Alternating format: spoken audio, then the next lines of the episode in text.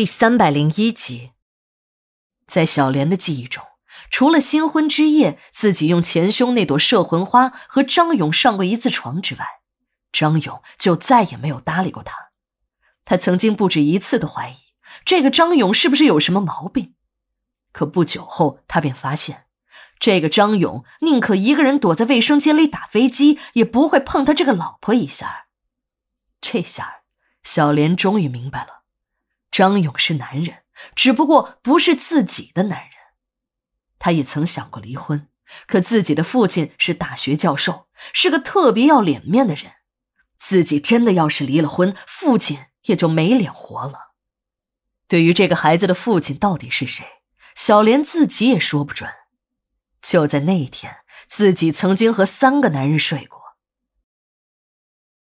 何大头死了。一封遗书揭开了一个更大的秘密。几个警察秘密的进入了火化室，非要亲自把遗体送进火化炉烧掉才会放心。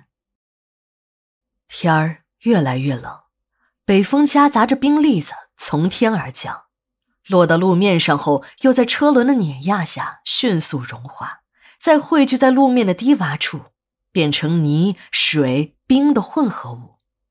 这种湿漉漉的地面相当的滑，不得不出门的行人们都在大街上小心的前行着。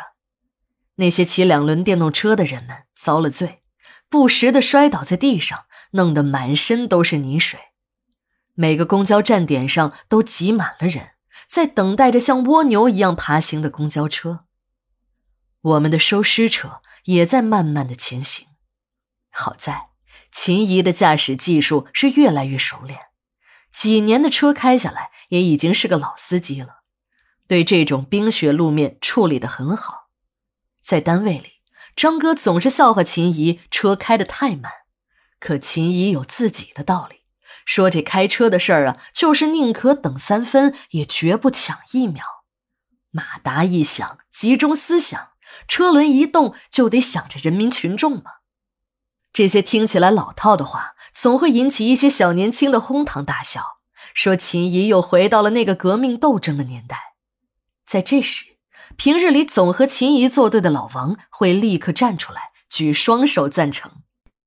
你秦姨说的对，你看现在每到这个时候，天天都出交通事故，哪天都有几个撞得不成样子的人抬进殡仪馆。要是每个司机都能把那几句话记在心上。得少死多少人呢？其实，仔细品老王的话也是很有道理的。我们殡仪馆一到冬季，业务就会变得很忙。除了一些身体虚弱的人受不了剧烈温差的变化，会产生一个死亡高峰期外，一到雨雪天气，各种由于交通事故而造成的死亡比例会力增两三成。一般情况下，这些交通事故撞死的人。肢体都会有严重的破损，缺胳膊断腿儿那是常有的事儿。清理这种血葫芦式的遗体就变得很有难度。当用水冲洗时，由于温度太低，停尸间里还没有供暖，冷水流过皮肤便会结成冰。有些时候，我们殡仪工只能用毛巾蘸一点温水，一点点的擦，只有这样才能把遗体的表面给弄干净。在这种工作环境下，我们只能穿着厚厚的水靴子，戴上胶皮手套进行作业。实在感觉到冷，就到火化室里暖和一下。火化室和停尸间比，那简直是两个世界。在火化炉的烘烤下，室温足足有三十几度。在炉前操作时，我们只穿单衣，外加一件大褂便可以了。即使是这样，几个小时烧下来，衣服也会被汗打透的。火化室虽然是一个温暖的环境，可这温度过高了也有很大的坏处。刚开始来的时候不懂，对这高温作业不以为然，几个月下来便让我吃够了苦头。我的师傅老王总是让我套上一个大面罩和大号的手套，我实在是感觉热，便也偷偷的扔在了一边。没过多少日子，这不听老人言的后果便出来了。